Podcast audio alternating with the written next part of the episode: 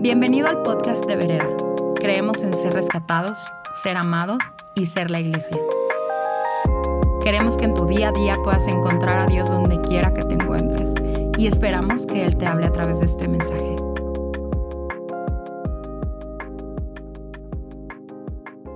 Hola familia Vereda, soy Scott. Qué gusto y qué honor es estar aquí con ustedes para compartirles acerca de la palabra de Dios. Tengo una palabra eh, que Dios puso en mi corazón, de hecho, anoche, y una visión que Dios eh, puso cuando yo estaba orando específicamente para este momento. Y creo que, creo que para muchos de ustedes es una palabra que necesitan escuchar. Yo sé que yo lo necesitaba escuchar en mi corazón y en mi vida y espero que así sea para la tuya.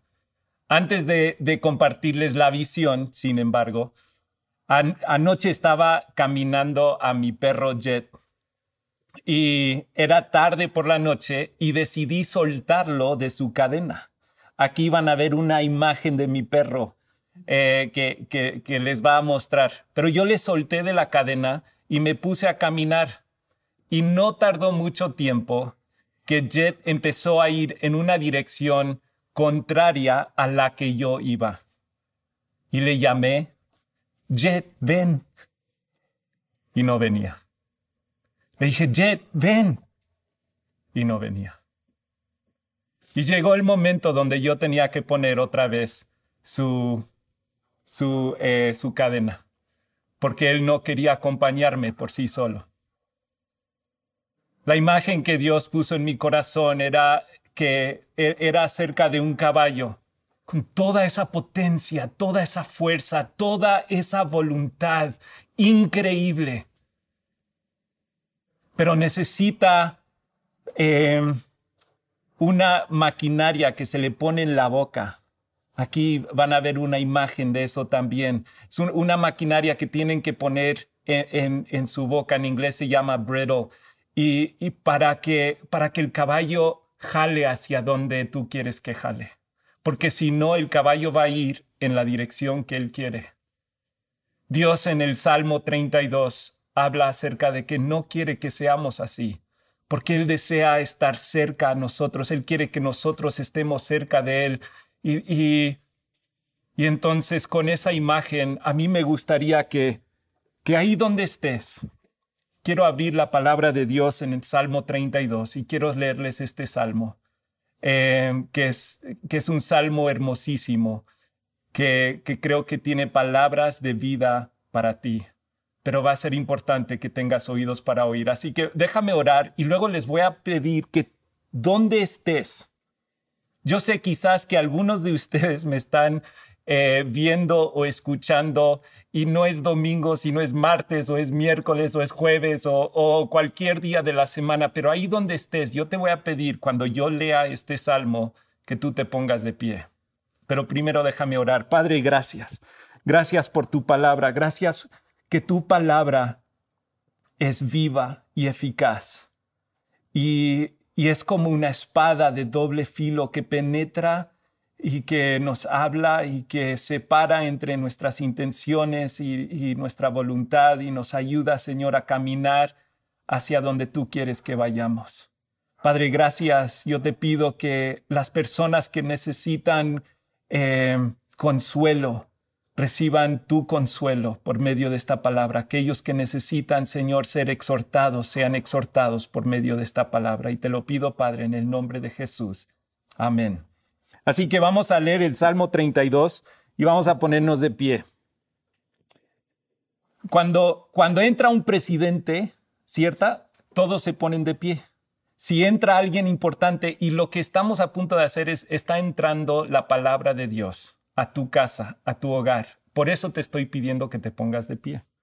Dice así, oh, qué alegría para aquellos a quienes se les perdona la desobediencia a quienes se les encubre, a quienes se les cubre su pecado. Sí, qué alegría para aquellos a quienes el Señor les borró la culpa de su cuenta, los que llevan una vida de total transparencia. Mientras me negué a confesar mi pecado, mi cuerpo se consumió y gemía todo el día. Día y noche tu mano de disciplina pesaba sobre mí. Mi fuerza se evaporó como agua al calor de verano. Finalmente te confesé todos mis pecados y ya no intenté ocultar mi culpa. Dije, le confesaré mis rebeliones al Señor, tú me perdonaste, toda mi culpa desapareció.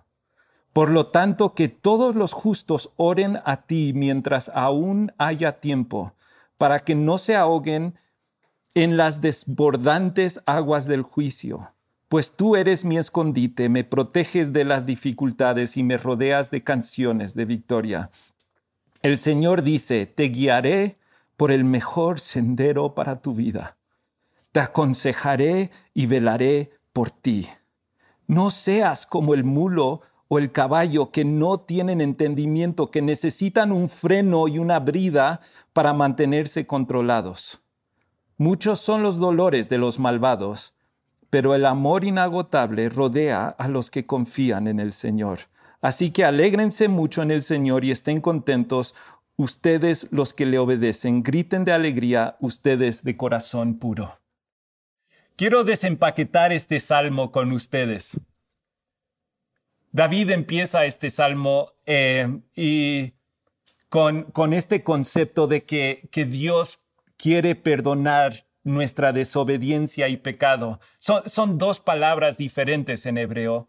Uno tiene que ver con rebeliones, es una palabra en hebreo es pesha. Y el, y el segundo tiene que ver con desviarse del camino. Pero esta idea de, de, rebelarse, no, es, es un impulso dentro de ti que dice, nadie me va a decir lo que yo debo hacer algunos de ustedes, el momento que alguien te dice qué debes hacer, dices, yo no. porque tus deseos van en contra de lo que te están pidiendo. Yo como pastor, hace un momento yo te pedí que te pusieras en pie para escuchar la palabra de Dios. Me pregunto cuántos de ustedes lo hicieron. ¿Me, entienden? Es, casi como, es que no, es, estoy sentado, estoy cómodo, no quiero, no quiero ponerme de pie. La palabra de Dios dice eso es rebeldía. E, es rebelión cuando, cuando lo que Dios nos pide hacer, nosotros decimos, no quiero hacerlo. Em, es, como, es como si mis deseos, lo que yo deseo, está por encima de los deseos de Dios. Y cuando nosotros entramos en una vida así, lo que empezamos a hacer es empezamos a romper cosas. Empezamos a romper promesas que hemos hecho con otras personas. Empezamos a romper las reglas en nuestros trabajos, empezamos a romper las reglas en nuestras universidades, empezamos a romper las reglas en nuestras relaciones. Sabes, no se ve eh, se ve muy reflejado especialmente en relaciones muy cercanas. Porque cuanto más cercano empiezas a acercarte a alguien, sabes que más límites empiezas a tener sobre tus propios deseos. Porque dentro de, esos, de esa relación, tú empiezas a darte cuenta que si yo quiero agradarte a ti, yo no puedo agradarme a mí pero deseo mucho más agradarte a ti que agradarme a mí, así que no me voy a rebelar contra ese deseo de tener una relación profunda contigo. Pero todos sabemos, los que hemos estado casados, yo 22 años, que llegan momentos donde dices, ¿sabes qué? Ya no me, no me da ganas, no quiero. Y tienes un deseo de rebelarte contra esa relación. E, eso, eso es pecado. E, es, es esa, esa, parte dentro de ti que, que está queriendo revelarse. Sabes, em, cuando, cuando David empieza a hablar entonces acerca de esta situación, se, se da cuenta de, de que hay algo que le está pesando. Algunos de ustedes que me están escuchando entienden ese peso. Y yo estoy orando a Dios, aún en este momento, que ese peso tú lo sientas.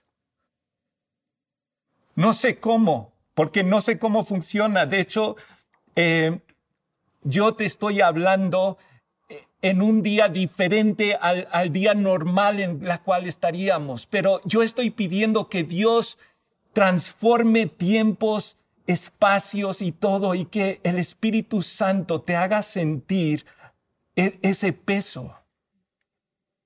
Porque sin eso no, no podemos entrar al, al, siguiente paso. Sabes, el, el Salmo 32 es una respuesta de David al Salmo 51.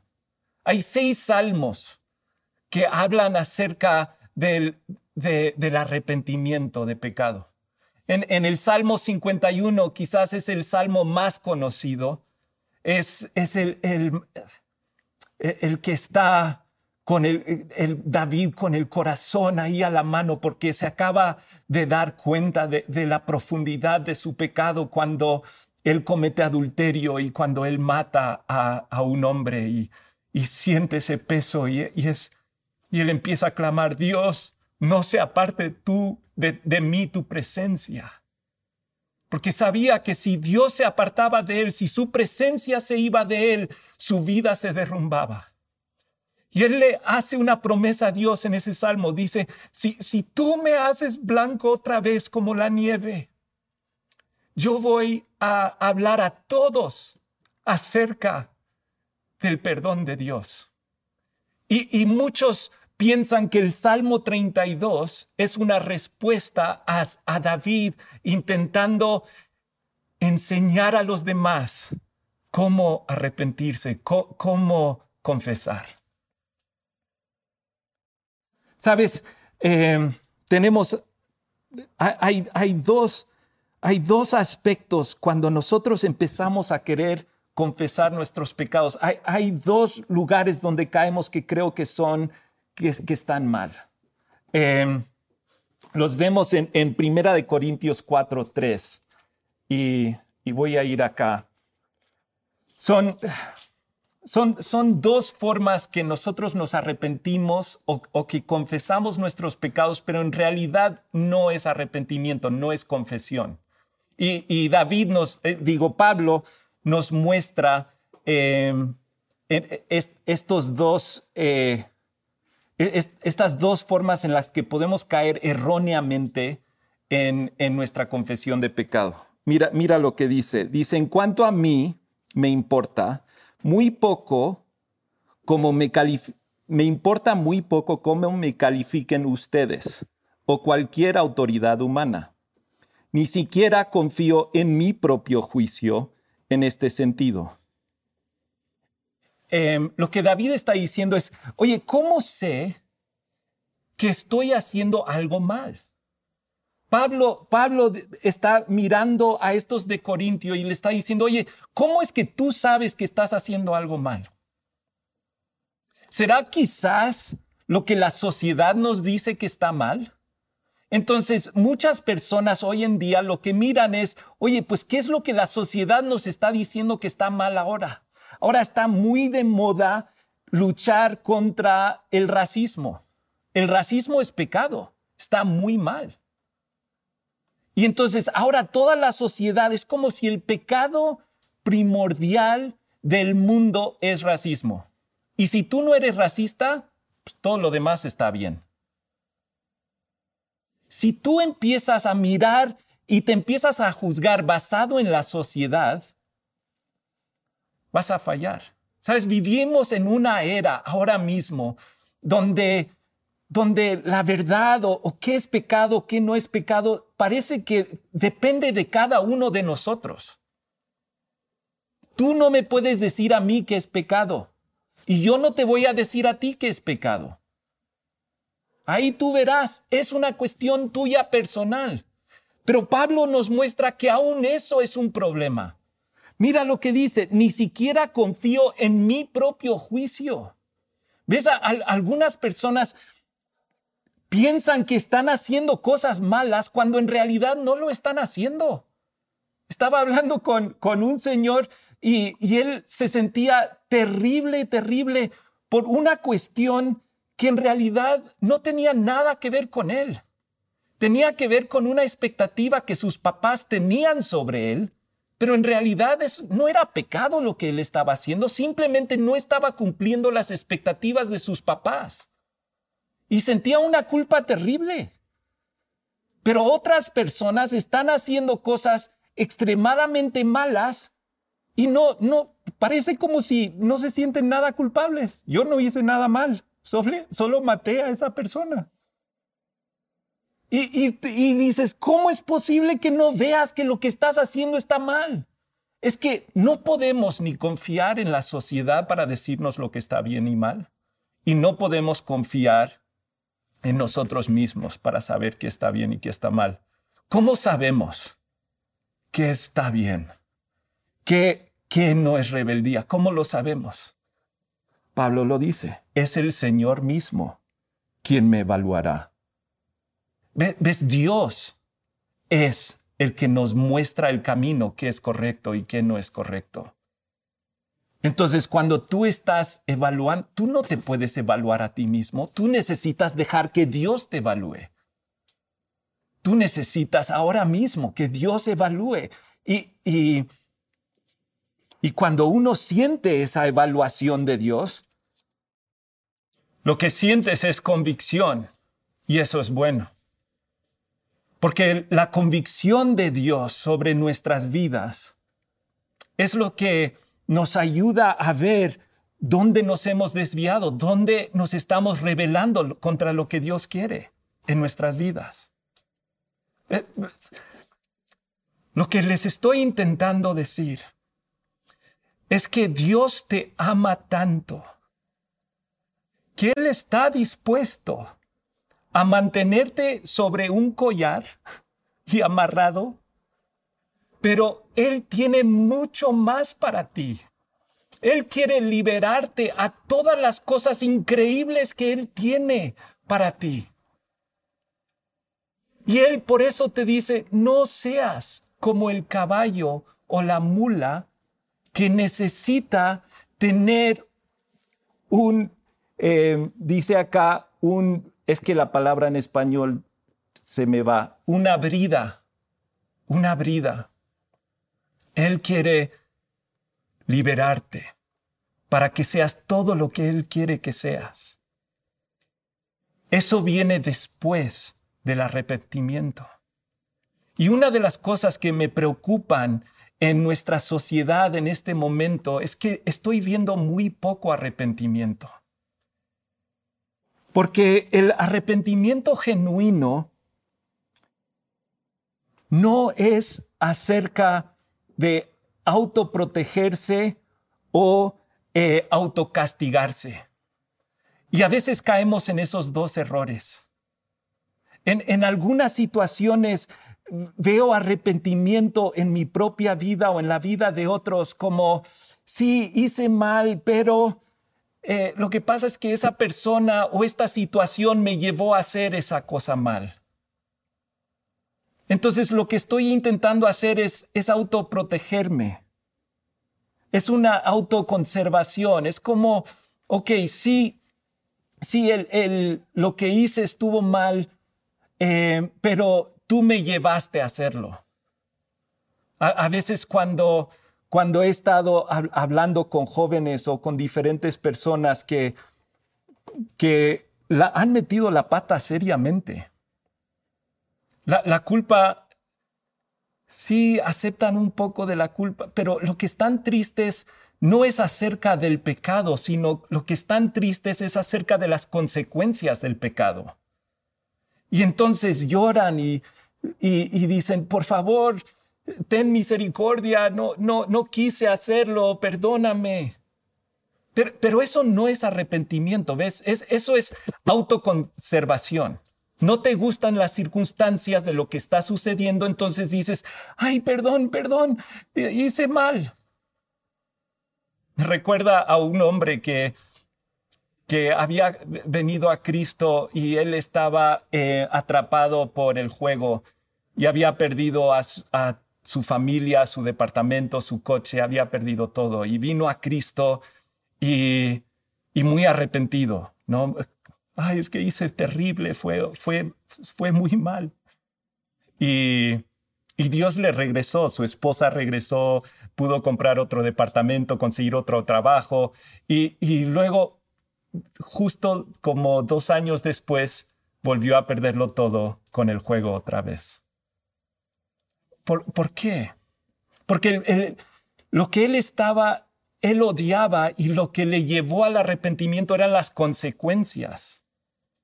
Pero, pero eso no es suficiente para mantenernos lejos del pecado. La, la, otra cosa es que veo muchas veces es esta, este concepto de, de autocastigo. No es como, ay, es que soy terrible, soy terrible, mira lo malo que soy, mira lo malo que soy, y vamos por la vida autopegándonos. Yo he sido muy culpable de eso. ¿Sabes por qué e, ese no es el problema? Porque tu obsesión, lo que no estás odiando el pecado, te estás odiando a ti mismo. Y, cuando tú te odias a ti mismo, no es verdadero arrepentimiento. El, el, enfoque no está en el sitio correcto, el enfoque está en ti mismo. Por eso cuando yo miro este Salmo 32, David nos muestra, nos da una llave para, para desatar esto y, y es en el versículo 5. Y desafortunadamente eh, la, nueva eh, la, nueva traducción viviente no funciona. Entonces les voy a pedir que pongan eh, la Reina Valera actualizada. Pero básicamente dice, yo confesaré la maldad de mi pecado. La maldad de mi pecado. En hebreo es en realidad el pecado de mi pecado. Mi enfoque es, el pecado es pecado.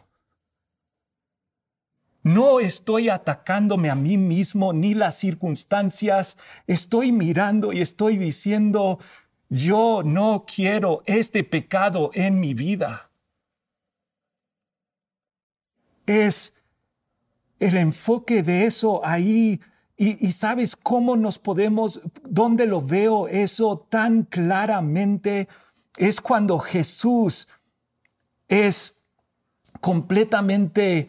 Eh, destapado por mi pecado.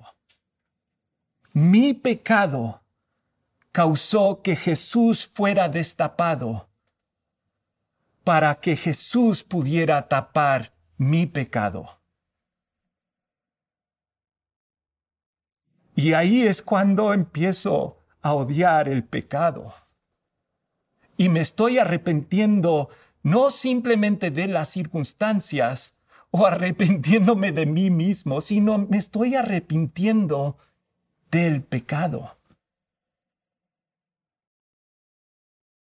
Sabes, la palabra de Dios dice en, el versículo 6, por lo tanto que todos los justos oren a ti mientras aún haya tiempo.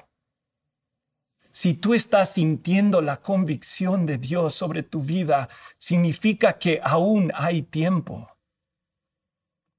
Jesús pagó por tu pecado, lo encubrió. Y, y es interesante porque en Juan, primera de Juan 1.9, mira, mira, miren esto porque es, es increíble. Creo que muchos de ustedes han leído este versículo, pero nunca se han dado cuenta de esta verdad. Dice, pero si confesamos nuestros pecados a Dios, Él es fiel y justo para perdonarnos nuestros pecados y limpiarnos de toda maldad. Quiero hacer énfasis en algo.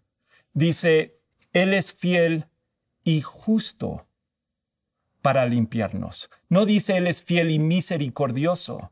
Pues no es la misericordia de Dios que me perdona. Es la justicia de Dios sobre Jesucristo que me perdona. Y eso eso es lo que me lleva y eso es lo que le llevó a David decir, ¿cómo es posible? Yo confesé mis pecados y tú me perdonaste de toda culpa. Eso es lo que Dios quiere para ti. Pero Él, Él no puede liberarte para todas las bendiciones que Él tiene para tu vida si no tomas el primer paso de arrepentimiento? Estaba hablando con, con una pareja y, tenían una imagen increíble. Era una pareja, estaban, estaban viviendo juntos, no, no estaban casados. Y dijo, Scott, me, dijo la, chica, me dijo, Scott, e, era como si teníamos la bendición de Dios, pero era como un chorro que estaba saliendo em, de un dam, de una, de una presa. Gracias. De una presa. Tenemos un gran equipo aquí que luego me ayudan. Em, y era como si estábamos recibiendo la bendición de Dios como un chorro de una presa. Pero cuando nosotros pusimos nuestra relación en orden con Dios y, hicimos las, era como si tuviéramos acceso a toda el agua, a toda la bendición que estaba detrás de la presa. Eso es lo que hace el arrepentimiento. Es como, e, es cuando tú dices, ya no estoy, ya no solo quiero el chorrito, quiero toda la laguna. Y está dispuesto para ti. Mira lo que dice el Señor en, en el versículo 8. Te guiaré por el mejor sendero para tu vida. Te aconsejaré y velaré por ti. El mejor camino de tu vida Dios lo tiene. Ya no seas terco. No sigas tu propio camino. Arrepiéntete. Hoy es el día del arrepentimiento, dice el Señor. Toma un momento. Si hay cosas que tú estás haciendo, quizás tú estás viendo esto porque, como me estaban diciendo antes, porque te sentías culpable por algo y dijiste, oye, pues voy a ver el sermón de, vereda porque como, como hice algunas cosas indebidas, voy a, voy a como hacer algo y, y por eso estás viendo ahora mismo.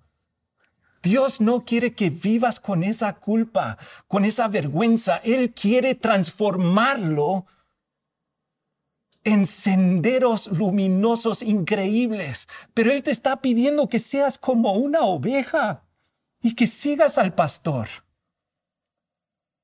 No puedes seguir a un pastor cuando estás siendo rebelde. El pastor tiene que estarte jalando todo el tiempo. Y ya es hora, ya es hora de que nos quitemos el, la bride de nuestras bocas. Ya es hora de que el papá pueda venir y quitarnos la cadena y que lo queramos seguir, porque su presencia es mejor que la vida misma, porque su presencia es el aire que respiro, porque su presencia es como, es como un nuevo amanecer. Y él, y prefiero un día en su presencia que mil fuera de ellos. ¿Estás listo? Ahí donde estás. ¿Estás dispuesto? Cierra tus ojos. Toma un segundo. Si el Espíritu Santo te está mostrando ahora mismo sitios o lugares donde tú has estado siendo rebelde. Sabes que Dios te ha estado hablando acerca de algo y no has querido porque quieres seguir tus propios deseos. La palabra de Dios dice en Primera de Juan 1:9, el que confiesa sus pecados, él es fiel y justo, justo. Porque Cristo murió, pagó el precio Romanos 8.1 dice, por lo tanto, no hay condenación para los que están en Cristo Jesús. Ahí donde estás, lleva, lleva esas cosas que te hacen sentir culpable, que te hacen sentir vergüenza, llévalos ahora a los pies de Cristo. Esos pecados que te han estado atormentando, cosas que has hecho que no te están dejando dormir. Confiésalos con tu boca. Requiere confesar tu pecado a Dios.